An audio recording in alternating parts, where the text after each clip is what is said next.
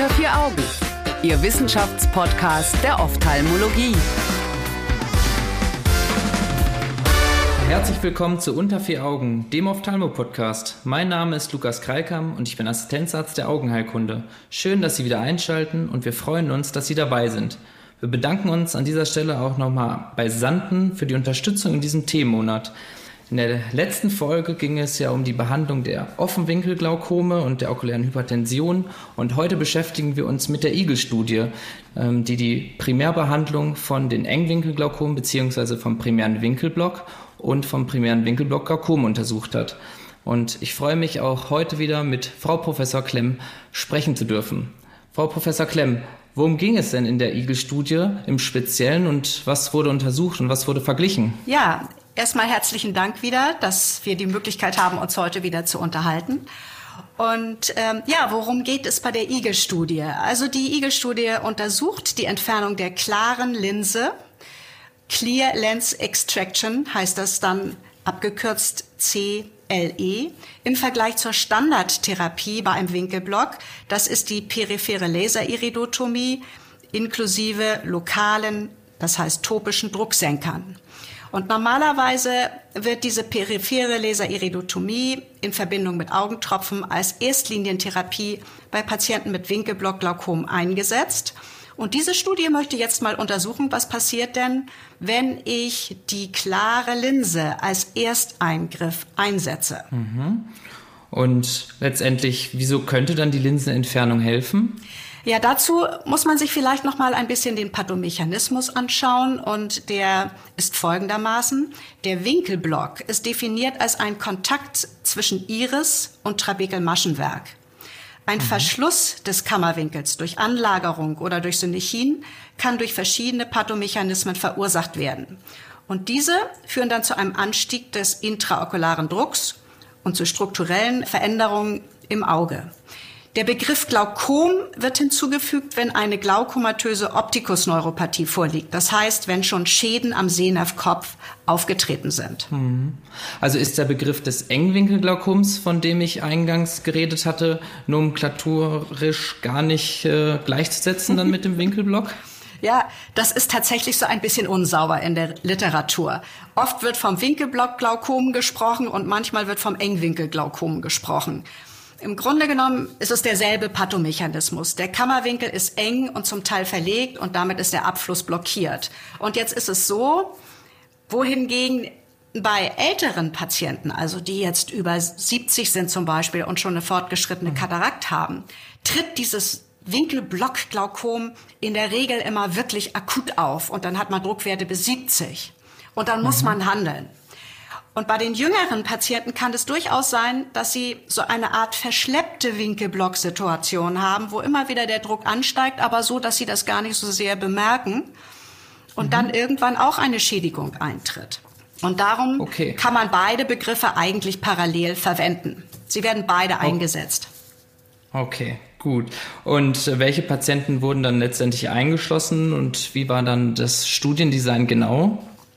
Ja, also man muss natürlich sagen, diese Linsenentfernung, die steht ja manchmal an, wenn man nicht weiterkommt. Aber als Erstlinientherapie die einzusetzen, ist natürlich schon etwas Besonderes jetzt. Und das wird hier mhm. untersucht.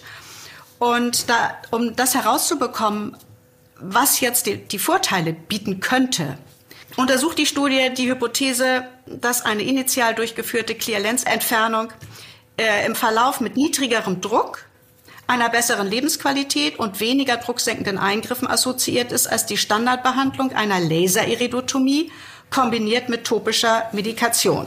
Und durchgeführt wurde jetzt hier eine randomisierte, kontrollierte Multicenter-Studie.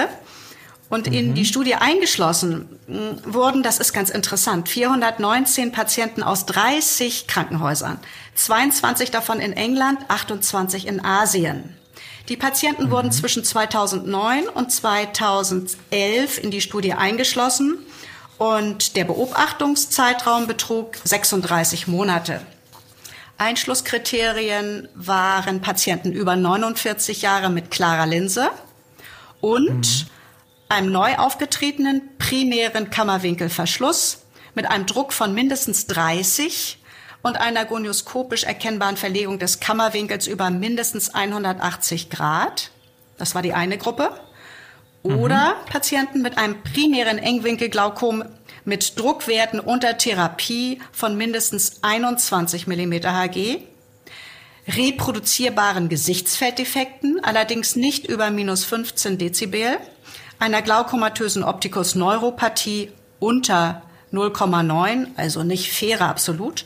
Und ausgeschlossen wurden bei beiden Gruppen äh, Augen mit früheren akuten Glaukomanfällen, frühere Lasereingriffe oder operative Eingriffe und eine symptomatische Katarakt. Gut, also wurde letztendlich dann die beiden Gruppen vorher randomisiert und ähm, dann anschließend untersucht, je nach Zweig und über einen längeren Zeitraum miteinander verglichen. Und war da die Nachbehandlung dann auch unter bestimmten Gesichtspunkten? Wie wurde beispielsweise entschieden, ob die Patienten dann anschließend noch eine weiterführende Therapie benötigen, wie Glaukomtropfen oder auch eine chirurgische Intervention? Also ähm, in dieser Studiengruppe lag der angestrebte Zieldruck zwischen 15 und 20 Millimeter Hg in Abhängigkeit von der Papillenexkavation. Und bei Augeninnendruckdekompensation trotz Behandlung in diesen beiden Gruppen und trotz maximaler konservativer Therapie war ein drucksenkender Eingriff erlaubt.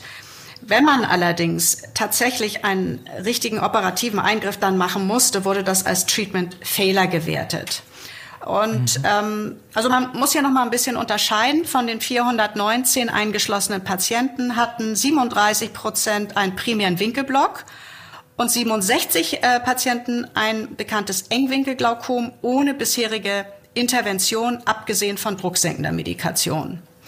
Von diesen Patienten erhielten jetzt 208 eine Clear Lens Extraction, CLE abgekürzt, mhm. und 211 eine Standardbehandlung mit Laseriridotomie und topischer Medikation. Auch hier bei dieser Studie war es übrigens wieder so, wenn beide Augen in Frage kamen, wurden die ähm, gleich behandelt. Okay. Und auch beide eingeschlossen? Ja, beide auch eingeschlossen, genau. Mhm. Und auch bei dieser Studie, wie bei vielen Studien, die aus England kommen, wurde wieder der Gesundheitsstatus und die Lebensqualität äh, beurteilt und hierzu verschiedene Fragebogen einbezogen. Zum Beispiel der EQ5D-Fragebogen für die Lebensqualität, Ach ja, über den hatten wir auch letzte Woche ja schon geredet. Ja, genau. Und dann auch hier wurde wieder über den National Eye Institute Visual Function Questionnaire 25 ähm, wurde auch hier ein Score ermittelt.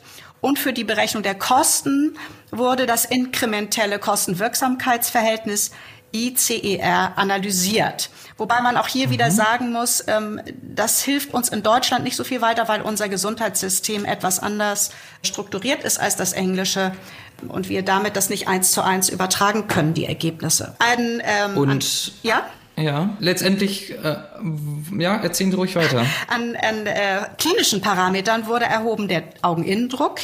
Dieser, und da nahm man jeweils den Mittelwert von zwei Messungen, die Anzahl mhm. an drucksenkenden Augentropfen, eine Gesichtsfelduntersuchung wurde durchgeführt mit dem Humphrey-Sita Programm 24.2 eine Gonioskopie natürlich durchgeführt, um zu gucken, ob Synechinen mhm. da sind und das Ausmaß vom Winkelblock entscheiden zu können. Reoperation und eine Erhebung vom Visus mittels der ETDRS-Charts. Mhm. Das war sozusagen das Setting der Studie. Und dann wurde nach 36 Monaten geguckt, mhm. wie es dann verlaufen ist. Und wie waren dann die Ergebnisse? Gab es da Unterschiede? Ja, und zwar kann man erstmal sagen, dass beides gut geholfen hat. Der mittlere Druck war äh, am, zu Beginn in äh, beiden Gruppen etwa 30. Mhm. Und äh, nach dieser Zeit war er bei beiden Gruppen vergleichbar bei 17. So, mhm. man muss aber sagen, dass man, wenn man jetzt die beiden Gruppen vergleicht, dass der Augeninnendruck dann in der CLE-Gruppe, also der Gruppe mit der Linsenentfernung, der Druck im Durchschnitt signifikant um 1,3 mm Hg niedriger war. Gut, das klingt jetzt vielleicht. Klingt nicht so sonderlich viel, vor allem wenn das, man das jetzt in Bezug nimmt auf so Tagesschwankungen oder Untersucherabhängigkeiten. Ja, das macht sie nicht sehr glücklich, das höre ich schon, genau. Na, das, das scheint zwar kaum unterschiedlich, aber es kommt noch ein anderer Wert hinzu, der dann die Sache wieder in ein etwas anderes Licht rückt. Und zwar war der postoperative Bedarf an drucksenkenden Augentropfen In der CLE-Gruppe eben ebenfalls signifikant niedriger mit im Mittel 0,4 Wirkstoffen zu 1,3. Und dann war es sogar so, dass 61 Prozent in der CLE-Gruppe ohne Medikamente auskamen, in der Kontrollgruppe aber nur 21. Und ich denke, dann ist es doch schon wieder ein gutes Ergebnis für die Wirksamkeit dieser Methode. Ja, definitiv. Und Sie hatten ja auch eingangs erwähnt, dass äh, ein Zieldruck festgelegt worden ist, der ja auch versucht worden ist zu erreichen. Ja. Ich glaube 15 bis 20 hatten Sie gesagt. Genau. Und vielleicht könnte man das ja auch als Grund sehen, warum dann der maximal oder absolute Augendruck, die Augendrucksenkung da nicht sonderlich abweicht. Ja, ja, Genau, das war das Ziel. Und danach hat man natürlich auch die Augentropfen ausgewählt, um okay. wirklich da auch zu landen. Was man mhm. allerdings sagen muss, man, man, muss bei diesen Untersuchungen natürlich sagen, es ist ja eine OP. Und dann muss man immer noch gucken, gibt es ja. Komplikationen, weil die anderen, die Laserbehandlung ist ja relativ komplikationslos, die periphere Iridotomie. Ähm, ja. Und an Komplikationen gab es eben zweimal in der CLE-Gruppe einen intraoperativen Kapselriss das ist allerdings jetzt nicht wirklich als Komplikation zu werten, weil das das jetzt nicht höher war als bei den Standard Ist das denn vergleichbar? Genau, das genau. ist wie bei den Standard Cut OPs. Da hat man das auch so diese diese Größenordnung. Und es zeigt okay. auch nur eine geringe Auswirkung ähm, dieser Komplikation auf den Visus weil wir haben ja hier auch den Visus überprüft und den, mhm. Bei dem irreversiblen Verlust von mehr als zehn ETDRS-Buchstaben in beiden Gruppen mhm. äh, fand man vergleichbare Werte. Also das war in beiden Gruppen gleich. Das war in der CLI-Gruppe 0,5 Prozent, in der Kontrollgruppe 1,4, also vergleichbar. Insofern spielt diese Kapselruptur keine Rolle. Und in Bezug also kann man es schon mal sagen letztendlich, dass die CLE auf jeden Fall effektiver ist. Ja. Und das kann man auf jeden auch, Fall sagen. Und auch und quasi auch dementsprechend nicht mit mehr Komplikationen einhergeht. Also ja, ist sie denn dann ja, dementsprechend sogar, sogar, man muss sogar noch, sicherer? Man muss sogar sagen, bei der bei der nicht CLE Gruppe, also die mit der ja. äh, Laserbehandlung, da war es so, dass 24 von 211 Patienten einen drucksenkenden Eingriff nochmal benötigten. Und bei der Gruppe mit der, C, mit der CLE war es nur ein Patient. Ein Patient zu 24. Und bei dieser. Das ist natürlich ein deutlicher Unterschied. Das ist ja. ein riesiger Unterschied. Und diese drucksenkenden Eingriffe bestanden 16 Mal in einer Linsenextraktion, die dann doch erforderlich wurde, sechsmal mhm. in einer Trabekulektomie, einmal in einer Achmed-Tube und hm. einmal in einem Eye-Stand, das finde ich etwas verwunderlich, dass man bei so einem engen Kammerwinkel jetzt da den Eye-Stand einsetzt. Aber gut, kann man nicht so jetzt sagen pauschal. Aber man muss ja bei den Stands immer aufpassen, dass der Kammerwinkel auch weit offen ist. Okay, also in, zumindest in dieser Studie gab es dann jetzt kein Bedenken, was die intra- und postoperativen Komplikationen angeht, Nein. bezüglich der CLE. Kann man nicht sagen. Und, und hier ist es zum Beispiel auch so im Vergleich zur Studie, die wir letzte Woche besprochen haben, dass mhm. ähm, sich in Bezug auf die Lebensqualität und die Kosteneffektivsanalyse äh, ergeben hat, dass sich ein signifikant besseres Ergebnis in der CLE-Gruppe betreffend der Lebensqualität zeigt. Und mhm. die Kosteneffektivität war auch besser, aber das hatten wir letzte Woche ja auch, dass die Kosten besser waren. Aber die Lebensqualität ist hier eben auch deutlich signifikant besser in der CLE-Gruppe. Könnten sich dann beispielsweise da die patientenspezifischen Verbesserungen erklären? Also ich denke, dass das in erster Linie daran liegt. Bei diesen Patienten ist es so, dass viele von denen hyperop sind. Das heißt, hm. weitsichtig. Die brauchen also sehr viel Plus in der Brille. Und zum Lesen brauchen sie noch mehr Plus. Das heißt, die haben eine relativ starke Brille. Wenn man die operiert am grauen Star, haben die wirklich einen Vorteil, weil sie ja, weil die Brille, die sie anschließend brauchen, ja äh, sehr viel geringer ist. Für die Ferne brauchen sie nichts, sie brauchen nur noch den Leseteil und der ist ja auch sehr viel weniger als vor OP. Hm. Und insofern kann ich mir schon vorstellen, dass sie da was davon hatten. Ja, die Gruppe, die eingeschlossen worden ist, die waren ja auch gar nicht mal so jung. Die waren ja alle über 50 Jahre und ich genau. glaube, ich habe gelesen, im Mittel bei 67 Jahren. Richtig. Und ähm, möglicherweise gibt es ja da auch schon äh, eine Verbesserung der Sehfähigkeit aufgrund einer minimalen Linsentransparenz, die in dem Alter schon vorhanden ist. Ja, eigentlich sollte die Katarakt, ja. die sie zum, zum Einschlusskriterium, also das Einschlusskriterium war, dass sie keine äh, symptomatische Katarakt hatten. Sie sollten eine klare mhm. Linse haben. Aber natürlich hat man in dem Alter ja. über 50 schon Veränderungen an der Linse, das ist ja ganz klar. Ne? Und jetzt stellt sich bei mir natürlich auch ein bisschen die Frage, ähm, es wurden ja dann nur bestimmte Patienten eingeschlossen. Aber was ist beispielsweise, wenn der Kammerwinkel eng ist oder auch nur teilweise verschlossen und nicht wie in der Studie mindestens 180 Grad? Würden Sie bei diesen Patienten dann auch eine CLE empfehlen? Kann man das so pauschal sagen? Oder wie ist es bei den eingangs erwähnten jüngeren Patienten, die dann einen Glaukomanfall haben und Brücke dann über 50? Ist da auch die CLE von Vorteil? Es wurde ja jetzt nicht speziell untersucht, aber was ist Ihre persönliche Einschätzung? Also meine persönliche Einschätzung ist erstmal, was ich ganz interessant finde. Man hat so den Eindruck, es sind mehr Engwinkelglaukome unterwegs als noch vor vielen Jahren oder man hat die einfach übersehen. Und dabei sind häufig auch jüngere Patienten, also auch welche, die zum Beispiel 30 sind oder so. Die sind nicht immer mhm. so alt, wie man das noch im Lehrbuch hat. Winkelblock-Glaukom, Patient ist 70, 80 und hat einen grauen Star. Das sind gar nicht mehr unbedingt die typischen Patienten. Das heißt, es ist erstens wichtig, als Augenarzt darauf zu achten, steckt hier vielleicht ein Winkelblock-Glaukom irgendwie dahinter. Nur mhm. bei den Patienten ist es natürlich so, die haben ja noch eine Akkumulation, wenn sie jung sind. Man muss sich also gut überlegen, ob man die Linse entfernt, weil bei ja. denen ist eine Linsenentfernung nicht mit einer Verbesserung der Lebensqualität verbunden. Das ist schon mal ein wichtiger Punkt. Andererseits mhm. ist es so, wenn ich mit einer hm, Jack-Iridotomie nicht weiterkomme, dann muss ich das trotzdem in Erwägung ziehen. Weil das andere Problem ist, man könnte natürlich auch sagen, na ja gut, hier ist jemand mit einem Glaukom, dann mache ich eben, wenn ich das nicht anders in den Griff kriege, mache ich eben eine Trabekulektomie. Man darf aber nicht vergessen, dass die fistulierenden Eingriffe alle eine Vorderkammerabflachung machen. Durch den vermehrten Abfluss des Kammerwassers wird die Vorderkammer flacher. Und das ist mhm. natürlich beim Engwinkelglaukom nicht das, was man wirklich möchte. Und darum muss man eben trotzdem bei jüngeren Menschen auch manchmal in den sauren Apfel beißen und sagen, es nützt nichts, die Linse muss raus. Ne? Gut, ob die Patienten natürlich dann damit so glücklich sind, das ähm, sei mal dahingestellt, was zumindest die Refraktion angeht. Aber mhm. immerhin ist dann mit einem Progress des Glaukoms nicht mehr zu rechnen. Genau. Ähm, genau. Lassen, lassen Sie mich ganz zum Schluss noch eine Frage stellen. Und zwar, letztendlich wurden ja auch Subgruppenanalysen gemacht. Und ähm, dabei hat man ja auch chinesische, ist eine multizentrische Studie, Patienten verglichen mit nicht-chinesischen. Gibt es denn in der Prävalenz der Winkelblockglaukome ähm, Unterschiede, beispielsweise abhängig von der Ethnie? Und gab es da verschiedene Ergebnisse?